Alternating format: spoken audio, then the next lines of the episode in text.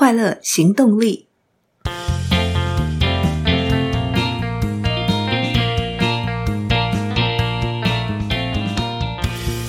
Hello，欢迎收听《快乐行动力》，这是一个学习快乐、行动快乐的 Podcast。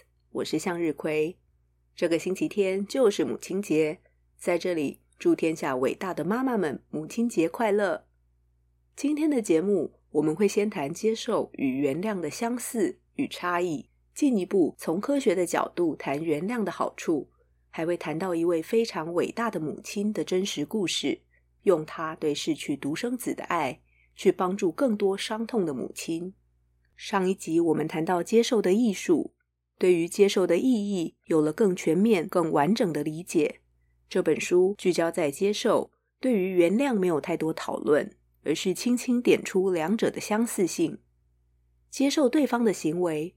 不代表认同对方的行为，而是接受对方的人性；原谅对方的行为，不代表认同对方的行为，而是接受了已经发生的事实，选择放下自己的愤怒与恨意，迈向未来。我自己的理解是，原谅把接受更进一步提升到不同的层次。想到这里，向日葵更深入去思考，如何从接受到原谅。接受是放下抗拒，能打开更多可能；而原谅的定义，字典里写的是对人的错误予以宽恕。维基百科直接把原谅等同于宽恕，是一种自愿行为，是受害者放弃针对加害方的消极的感情，甚至还能为对方祝好。宽恕常被视为一种美德。一句与快乐有关的话，特别吸引我的注意力。容易原谅别人的人，通常活得更开心与更健康。透过这句话的出处，我找到了一个网站，discoverforgiveness.org，是由邓普顿世界慈善基金会与伙伴单位集合整理了关于宽恕的科学研究，希望能让世界的人都了解到宽恕的意义、宽恕的重要性、宽恕的好处、如何能够宽恕，甚至研究了衡量宽恕的方法。这才发现，有许多学者专家很认真的研究宽恕，因为宽恕真的能够调节身体的压力反应。也有学者研究宽恕对冠状动脉疾病的影响，宽恕干预可以减少心脏病患者的心肌性缺血。还有学者研究为痛失孩子的父母提供十二小时的宽恕课程以后，他们的忧郁、焦虑、愤怒都改善了。宽恕是非常难以成就的美德，需要学习，一切强迫不来。就算知道宽恕对自己好，但原谅一点也不容易。当我们看见电视上的国际新闻、社会新闻，充满着人对人做出极其残暴的行为，或是因为可以避免的人祸，造成不必要的家庭破碎。如果我们想象自己是当事受害者，完全无法想象这种事如果发生在自己身上，或自己是受害人的亲属，人都走了，要怎么原谅？原谅与接受从源头的差异在于，原谅是针对人的错误，有具体的对象的这个人有具体的错误行为，而这个人的这个行为造成受害者极大的身心痛苦，造成了无法挽回、无法弥补的伤害。甚至死亡，让受害者的亲友心碎。然而，在《接受的艺术》这本书里，有一个让向日葵印象很深刻的原谅案例，是一位非常伟大的母亲 Mary Johnson。她创立了一个组织，叫做“重获新生 ”（Death to Life），鼓励帮助孩子被谋杀或自杀的心痛母亲。为了更了解这个真实故事，向日葵去查了一下，他们的故事被记录在 The Forgiveness Project dot com 底下一个 Stories Library 里面。Mary Johnson 与 Osha Israel 的故事。Mary Johnson 的独生子在二十岁的时候被十六岁的 Osha Israel 杀害。Osha 被判刑二十五年。起初，Mary Johnson 非常痛恨 Osha 夺走了他心爱的儿子，但有一天，他读到一首关于丧子之母与凶手之母的诗，他突然明白两个母亲都在痛苦中，他受到了启发。后来，他想创立一个组织，去支持孩子被谋杀的母亲与孩子自杀的母亲。他明白自己必须真正原谅欧莎，才能够帮助那些母亲。因此，他决定去监狱探视欧莎。他对欧莎说：“我不认识你，你也不认识我。你不认识我儿子，他也不认识你。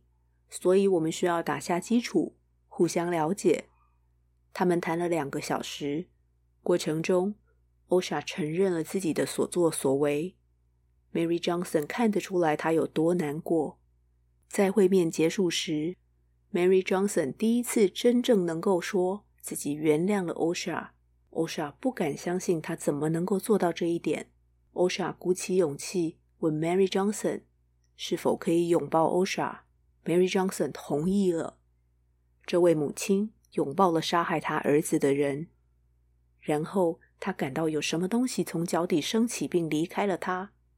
从那天起，他没有感到任何仇恨、敌意或愤怒。结束了。后来，欧莎主动提出，他想与 Mary Johnson 一起公开分享他们的故事，才能帮助更多的人。Mary Johnson 也同意了。网页也提到，从欧莎的观点看自己。十六岁的他与 Mary Johnson 的儿子共同参加一个聚会。欧莎因为一些小事在聚会上非常愤怒，一切就失控了。有很长一段时间，很多年，他没有办法承认自己的所作所为，把责任推给别人，因为他不想承认自己因为这么微不足道的蠢事夺走别人的生命，不想面对处理承认所带来的痛苦。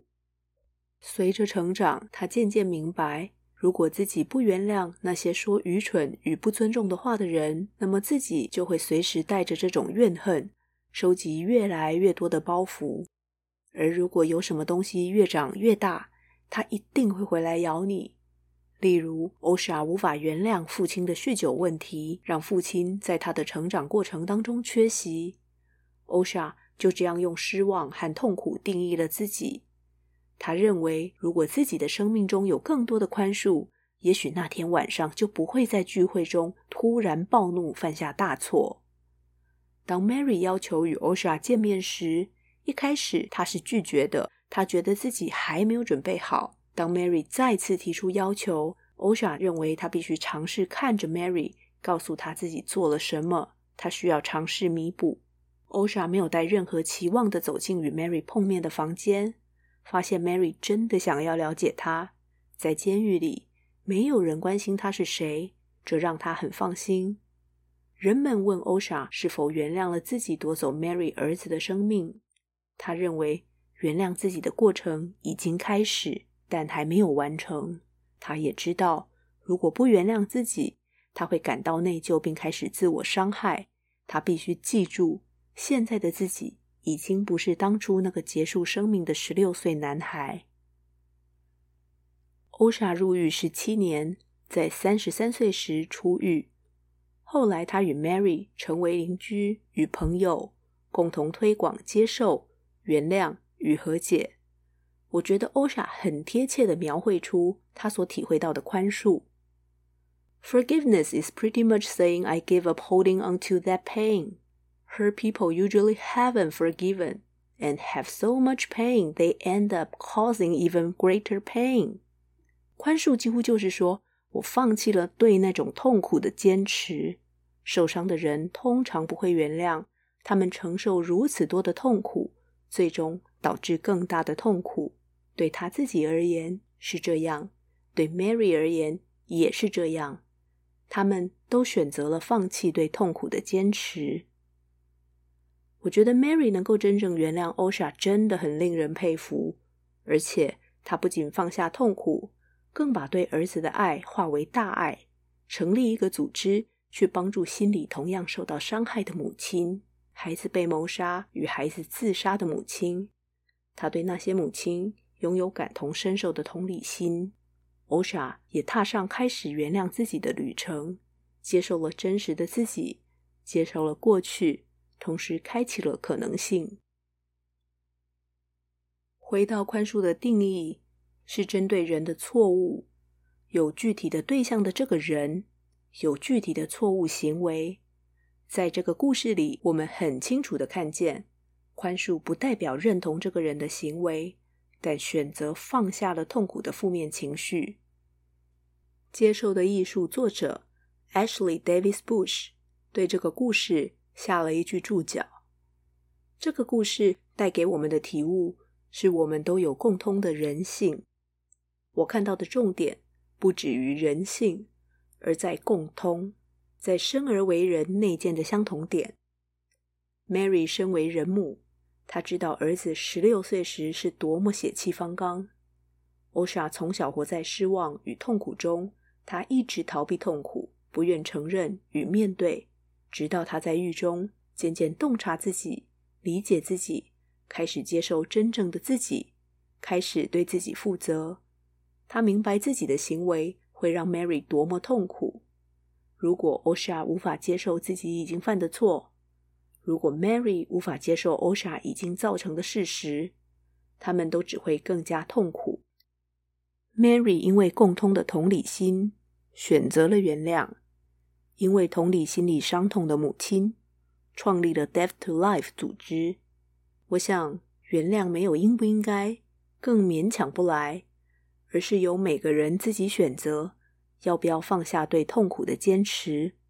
无论犯错的对象是自己，或是别人，如果能够选择放下，就选择了心里的平静与真正的自由，也给予自己重新得到快乐的机会。如果正在收听节目的你，因为一些事情，心里还有着内疚，还没有原谅自己。